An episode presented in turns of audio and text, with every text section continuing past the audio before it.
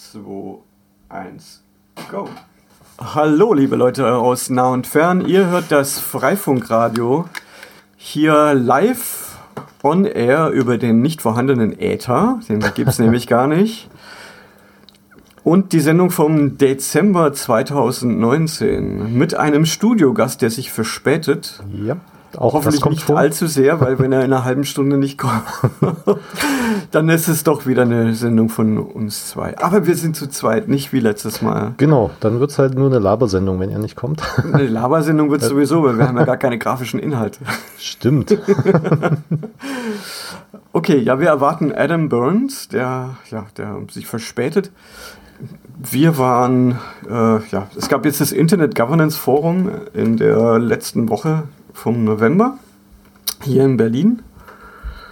Und äh, mittlerweile ist es so, dass es die Community-Netzwerker aus der ganzen Welt haben es geschafft, sich da ein, ein Plätzchen innerhalb dieses Internet Governance Forums zu erobern. Also sie haben ihr eigenes Panel gehabt, ihr eigenes Programm. Mhm. Wie Und groß war die Veranstaltung oder was, äh, in welchem Rahmen? Also es ist wie eine Tagung oder eine Konferenz oder? Ja, ich meine, es geht, es geht um die, äh, ja, um die Governance. Governance ist so ein euphemistischer Begriff für Regierung. Also es geht hm. quasi so um die, ja, die Lenkung des, des Internets. Also es war eine, eine Weltkonferenz ähm, im Rahmen der UN. Ähm, um teilzunehmen, brauchte man einen Reisepass. Also ein Personalausweis reichte nicht. Und zwar Ging auch der intergalaktische Reisepass? Mm, nein, ist, ist, die, ist die Galaxis Mitglied in der UN? Ach ja. Ich glaube nicht. Also die, genau. Also man muss irgendwie äh, Bürgerin, Bürger eines UN-Mitgliedsstaats sein, dann äh, konnte man sich da registrieren. Äh, es war eigentlich ganz lustig gewesen. Also es gab komplettes Catering eine ganze Woche lang im, im, im Hotel Estrell. Äh, dazu gab es äh, einen, einen, Eintrittsausweis mit Foto. Foto musste man auch einschicken. Und äh, dazu hatte man dann äh, ein ABC-Ticket, also für die Berliner ah. Verkehrsbetriebe. Ja, das Estrell-Hotel ja außerhalb des S-Bahn-Rings. Ja, die, die dachten sich, äh, wir wollen nicht, dass internationale Gäste von irgendwelchen wütenden Kontrollettis angefallen werden, weil sie irgendwie ihr falsches Ticket ziehen, nämlich mhm. mal an. Also es war fast ein bisschen Kommunismus. Es gab Essen umsonst, es gab die Logie um, umsonst und es gab kostenlosen Nah- und ja, Nahverkehr, also ja. im, im Tarifbereich A, B, C und der reicht ja, glaube ich, bis Strausberg oder so. Bis Potsdam. bis Potsdam, ja, genau. Strausberg ein bisschen weiter. Genau, und ähm, ja, Gott, äh, Adam war irgendwie auf, auf einem der Panels dabei und hat mich dann gebeten, da auch ein paar Worte zu sagen. Also wir haben quasi die Präsentation haben wir geteilt. Ihr habt ähm, quasi Freifunk äh, vorgestellt. Genau, das, das kann er dann, wenn er hier noch rechtzeitig eintrifft, kann er das also noch äh, selber ausführlicher berichten in Englisch, weil sein Deutsch ist nicht so, nicht so dolle. Er hat sich einfach ja, mit der Freifunk-Community beschäftigt und hat die da irgendwie halt auf dieser Bühne vorgestellt. Und ich habe dann eher so ein paar Beiträge zur Spektrumpolitik mit einfließen lassen. Mhm. Ich habe ja gesagt, ne, dass ich hier Solarkram oder dass wir Solarkram machen und dass es irgendwie angefangen hat mit der Flüchtlingspolitik, dass wir uns deswegen überlegt haben, wie wir äh, Leute versorgen können in Regionen, wo es keinen Strom gibt. Und äh, dann halt TV Whitespace. Und äh, dass wir eben mehr Spektrum brauchen. Wir haben ja durch die Digitalisierung des analogen Fernsehens äh, haben wir ja einen großen Teil des Spektrums frei gemacht, weil die spektrale Effizienz war früher so, ein PAL-Kanal mit 8 MHz hat für ein TV-Programm gereicht, für genau eins. Mhm. Und heute kann man ja drei, vier TV-Programme und noch Hörfunkprogramme dazu unterbringen. Deutlich und bessere Auflösung. Genau, natürlich äh, nicht äh, genau in, in PAL mit äh, 720 mal 576 Linien, wenn ich mich nicht erinnere, aber real dann eher so 240 Linien auf dem ja. Fernseher angezeigt.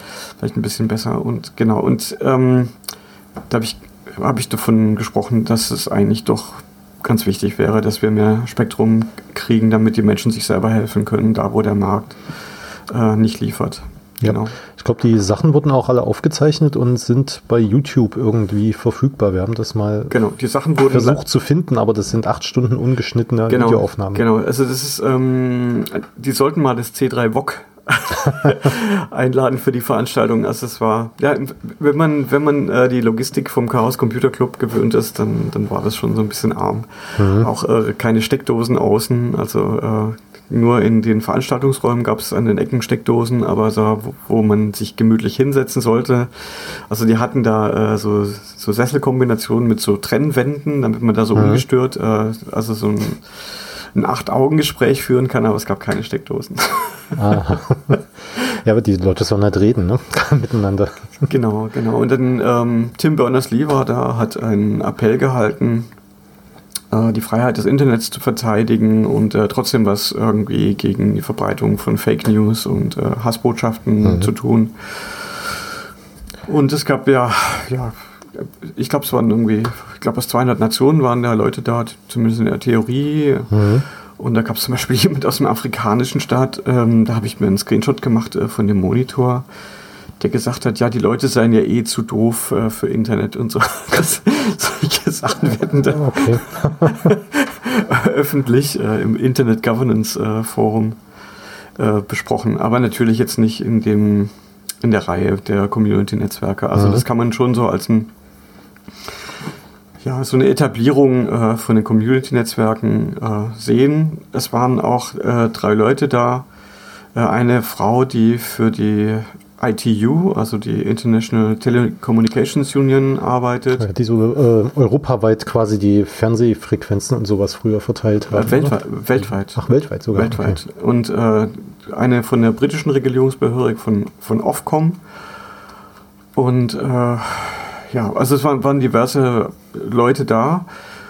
Hm, ich weiß aber nicht, ob man da wirklich die beeinflussen kann. Mhm. Also nach, nach, nach, unserer, nach unserer Präsentation. Ja, du hast ja vorhin gerade auch das Frequenzspektrum angesprochen. Da waren ja lange Zeit auch immer die Veranstaltungstechniker ganz vorn mit dabei, wenn es um Frequenzen äh, ging weil die mussten ja jetzt auch in den letzten Jahren zigmal ihre Frequenzen ändern. Äh, Menschen mussten sich neue Technik kaufen, weil die nicht mehr betrieben werden durfte. Und da habe ich jetzt gehört, dass sie sich verabschiedet haben und äh, von, von eigenen Frequenzen und jetzt Funkmikrofone und sowas in 5G betreiben wollen. Ja, gut. oh Gott, jetzt kann ich jetzt Eigenwerbung machen. War, ist eigentlich eine gute Überleitung. Ne? Wir haben ja auch ein Freifunkradio schon dazu gemacht zum Thema 5G. Genau, ich, äh, ich habe einen Artikel geschrieben äh, im Auftrag von Golem, der ist äh, am 4. Dezember erschienen. Also falls ihr Bock habt, da einen umfänglichen Artikel über eine technische Analyse im Vergleich zwischen WLAN und 5G äh, zu lesen. Ah, der Artikel ist ein bisschen länger geworden, als Sie bestellt haben. aber Sie haben alles im Internet abgedruckt, oder? Sie haben äh, ein bisschen, bisschen gekürzt, und, aber an guten Stellen gekürzt. Und dafür habe ich jetzt viel, ähm, sehr auf, viel Aufregung erzeugt und auch so Hass irgendwie. Äh, oh. Äh, ja, also von der Artikel ist technisch sehr flach bis ja, also ich als Nachrichtentechniker weiß eh alles besser und Okay, also ist eine ähnliche Qualität wie im Heise-Forum dort? Äh, äh, ja, einer, einer hat irgendwie äh, einen eigenen Thread angefangen und glaube acht Beiträge darüber geschrieben, ich, dass ich mich hinter einem Pseudonym äh, verstecke. Ah, Adam Burns sagt, er kann uns nicht finden. Ähm, ah. ich, ähm, ich werde ihn mal kurz anrufen. Ja, eine Live-Schalte im Freifunkradio. Äh, nein, nein, ich kurz raus. Ja, dann äh, mache ich vielleicht noch ein bisschen Werbung für den äh, Chaos Communication Congress. Wir werden auch in diesem Jahr wieder ein, einen äh, Open Infrastructure Orbit auf dem Chaos Communication Congress aufbauen. Ähm, das ist wie, im letzten, wie in den letzten beiden Jahren ein Zusammenschluss von vielen verschiedenen Gruppen, die sich mit offener Infrastruktur befassen. Dort wird es auch wieder eine Bühne geben. Wir werden Workshop-Räume anbieten. Ähm, für alle, die auf dem Chaos Communication Kongress sein können, schaut gern vorbei, informiert euch, äh, schaut euch die Talks an und äh, nehmt an Workshops teil. Wenn ihr noch etwas beitragen wollt, meldet euch gern. Wir suchen auch immer noch, sind immer noch auf der Suche nach Spenden für den Open Infrastructure Orbit.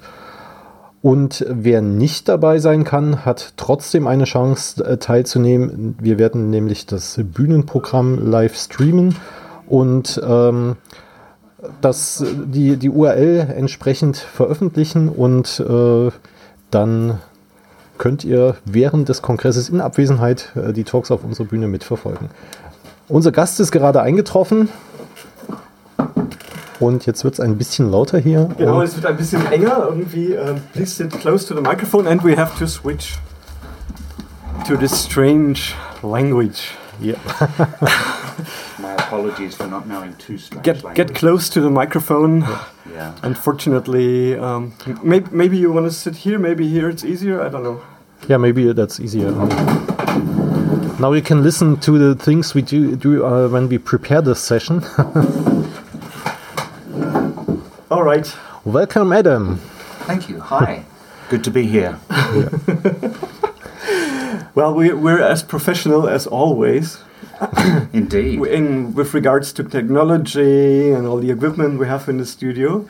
We're so glad to have you here. I'm so glad to be here. Yes. I'm very glad to be here. And uh, I'm glad to have uh, had the opportunity the other week to uh, co host uh, part of a panel in a session at the United Nations Internet Governance Forum representing Freifunk in a general in a general way, including two Elektra of your projects. But um, we reported the doings of Freifunk um, around connectivity. Connectivity of people, not number of nodes, not hosts, not bandwidth, but c- c- connectivity of communities, of places. So we would um, we presented uh, some of the core aspects of Freifunk in its early days and how that's evolved. In particular, one example we gave was at the heart of Freifunk and its agreements lies a thing called a document called the Pico Peering Agreement. Yeah. It's it's a great one-page document that makes clear the contract between people who interconnect, um, their expectations and their obligations. So this was loosely modelled, just the uh, name of it, on the core internet uh, concept of peering agreements that occur in data centers between major corporations, swapping gigabits of data in the core of networking. So, this concept that Freifunk lies at the edge, the edge of the network, Yep.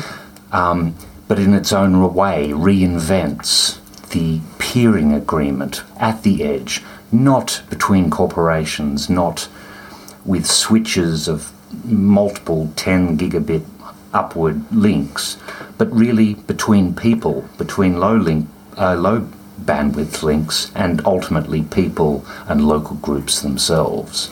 That was, I think, one of the key elements of, of the presentation we made.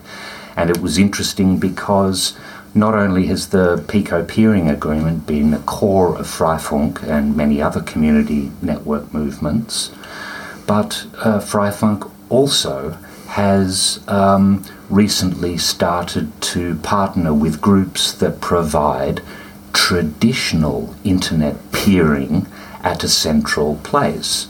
So there's um, a community internet exchange that Yep. Chaos Computer Club, Freifunk, and various other groups all I banded think it was uh, established three or four years Yeah, ago. Yeah, yeah. But this was to an audience that really didn't know too much about local community networking here in Berlin. This was an international audience. Um, so, but what I wanted to present really was that the core and the outlying groups have uh, concepts of peering have an influence, and Freifunk not only have uh, pioneered the way that uh, groups on the edge react, but they're also got to a size and a necessity to join the core. And in the same way, many Freifunk members do the same things socially.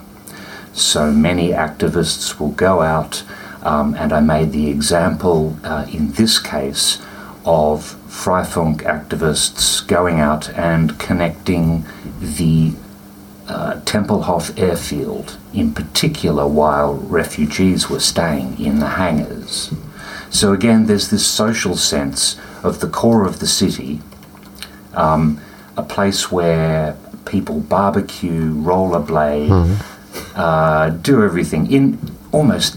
There isn't a centre in Berlin, I guess, but it is sort of like a central landmark, connecting at the same time hidden outliers of the society, almost hidden and locked up in hangars for as a temporary um, residence. So again, I was trying to draw some of the real activities that um, Freifunk make uh, between the outliers and the cores of society.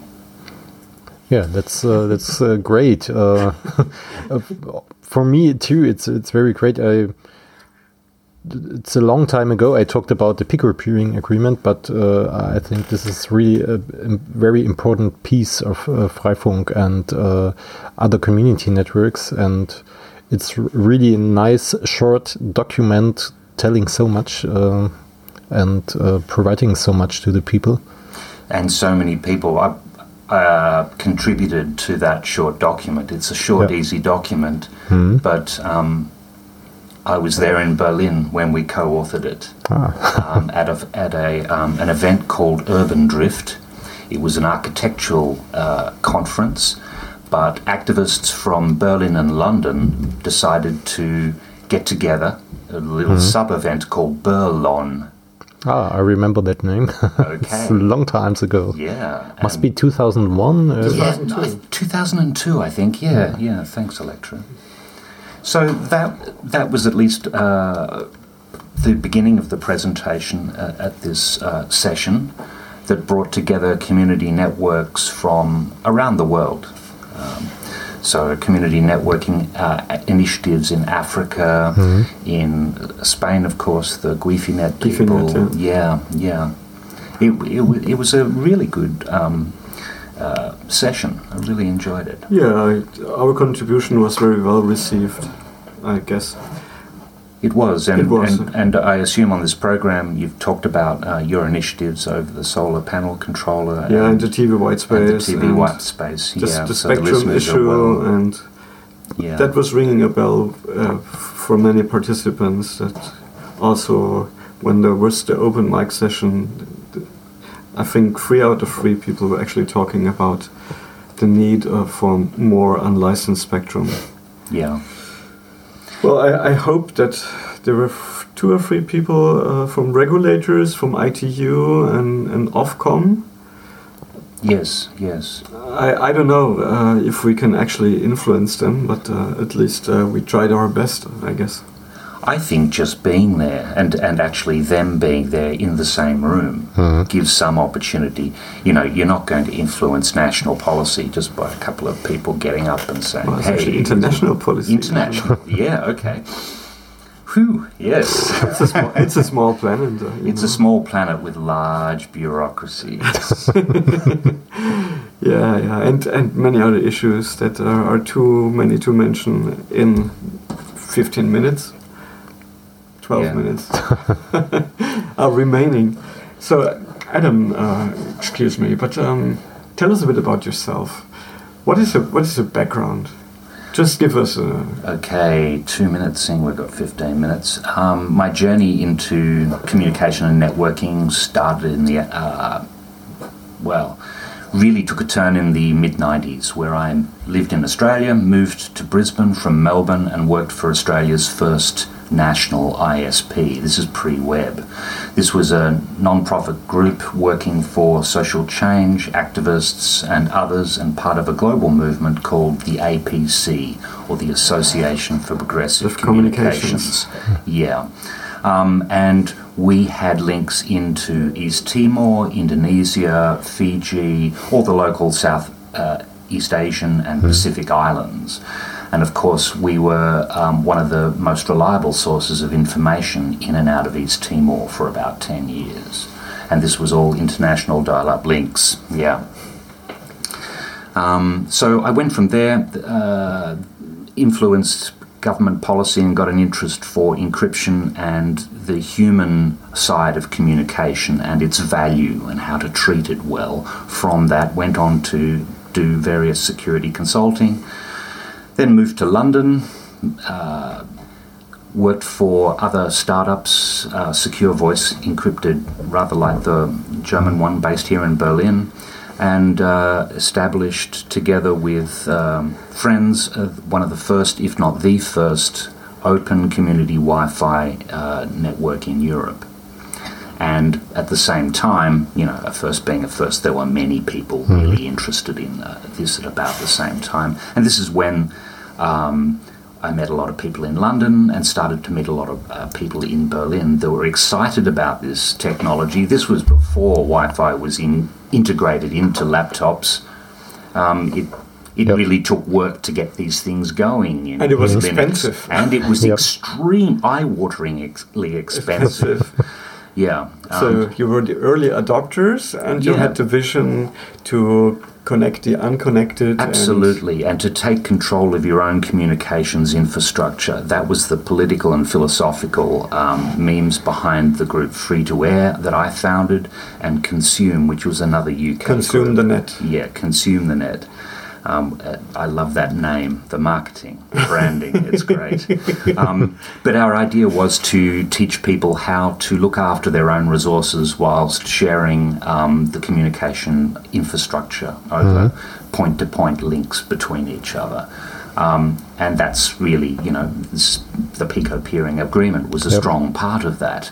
Um, and uh, we, we ran uh, radio, FM radio stations over this link. We ran uh, telephony networks and all sorts of services, experimental, even video art pieces of rotating platforms being squirted and painted with um, old plotters. Um, so all sorts of. It was a really vibrant time in a, in a in an area of East London. And uh, for the historians, if they ever listen to that podcast that we're going to produce, uh, when did that happen? Actually, in the in the end nineties, when you were setting up the first Wi-Fi links and running the first hotspots. The first open Wi-Fi links would have been in 2000, 2001. 2000, 2001. Yeah, Oh, yeah. So that that would have been, and at the time actually, because there was no other Wi-Fi, we managed with small, fairly one outside antenna that wasn't yet roof mounted. Um, we managed a, a 500 meter link across a busy road Yeah. uh, down the street in an it was pretty easy these times. Yeah, and I did early uh, what I would call war cycling.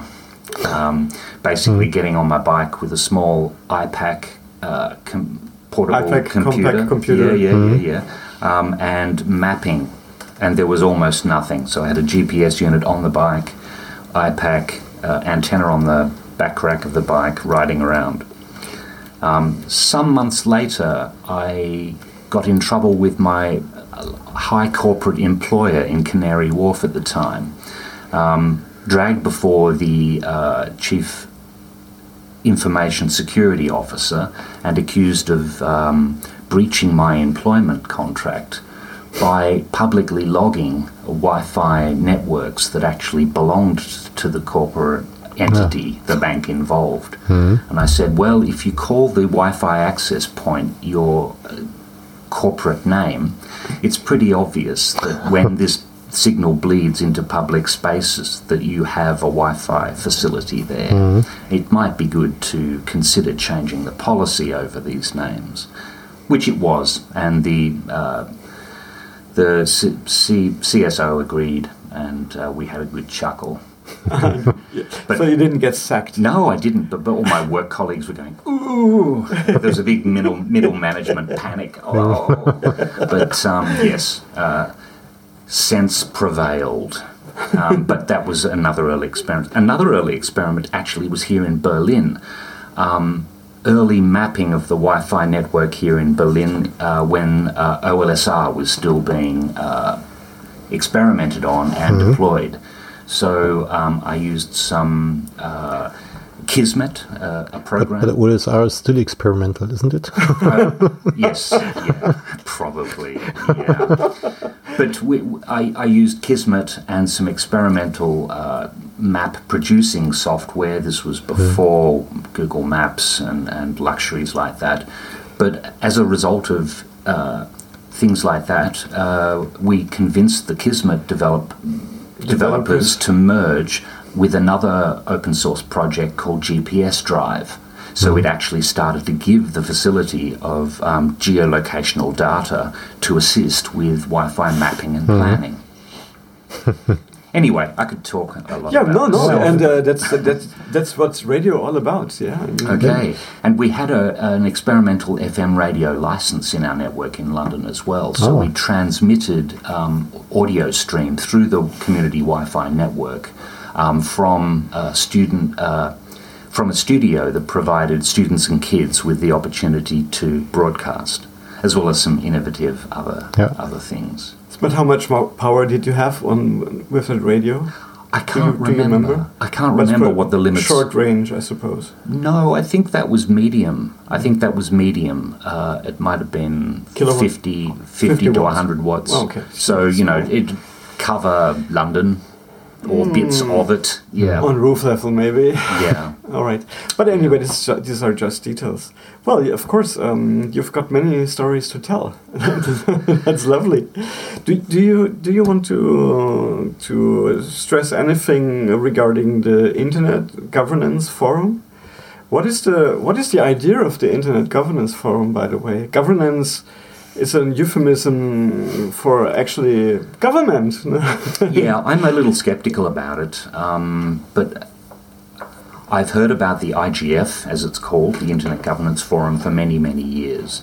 It's interesting in the in in, the, in its concept, in that it attempts to bring in. Uh, it's got this so-called multi-stakeholder model where it tries to get um, input and consensus from um, a variety of different stakeholder groups, if you will. Everyone from the technical to the non-technical, the social to the disenfranchised, um, from the edge to the centre. Again, um, it's an interesting model, but it comes with the baggage and the overhead of UN procedures. It's large, it's big, and it's often criticised as being a talking um, festival, put it that way, um, rather than actually doing anything. But there are, I find that the IGF there there were ten thousand people there, so it's a large it's a large get together, and just from a selfish point of view, I find it really interesting to meet because I think in that 10,000 people are extremely interested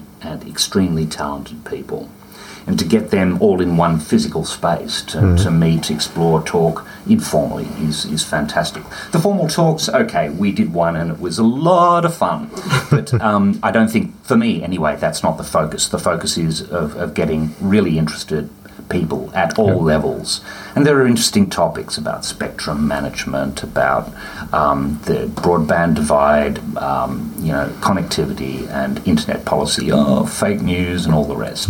There's so many, you know, AI, the list goes on. So they talk things out. And I think it's helpful that um, forums like this allow bits of knowledge to seep out to the public a little more clearly because everyone then goes home and disseminates and starts talking a bit hmm. further about all these topics. Well, we got one minute hmm. and 40 seconds left until we have to cut our line to the transmitter. For the last uh, episode this year. The last episode Last this year. episode. Oh, do I have pl- time to plug my podcast? Of course, yes. Okay, my podcast is called The Gentleman Hacker, and it's uh, you can search that, but it's on an MICT international website. The first edition was about internet shutdowns in Africa, but community networking, um, internet commons, and various other themes are planned for the future. Yeah, I think we'll add a link to in the ch- show notes to your Yeah, we have pos- show notes, of podcast, course. and Cool, thank you very much. Since uh, we are link sharing Andy platform. is doing the show notes and we're Yep. getting. One well, he's getting better, yeah. One other project at MICT is that we've developed a uh, portable FM radio transmitter called Pocket FM, and we do funky experiments with that, um, including I'm now experimenting with ultrasonics as well as some various other sweet stuff. So. Um, yeah, it's it's a, just a fantastic little red pirate radio uh, uh, transmitter that's been deployed in Syria and northern Iraq. Yeah. Um, and of course, we have to test it here. of course, at very, very low power. Ja. Very well, interesting, yes. Thank you very much for coming and uh, vielen Dank an unsere Zuhörerinnen und Zuhörer. Ähm, das war's für 2019 vom Freifunkradio, die Sendung vom Dezember. Ihr seht uns auf dem Kongress im ja. Open Infrastructure Orbit und jetzt ist es Zeit, den Stream zu klicken. Den roten Knopf zu drücken. Genau. Also bis zum nächsten Mal. Tschüss. Tschüss.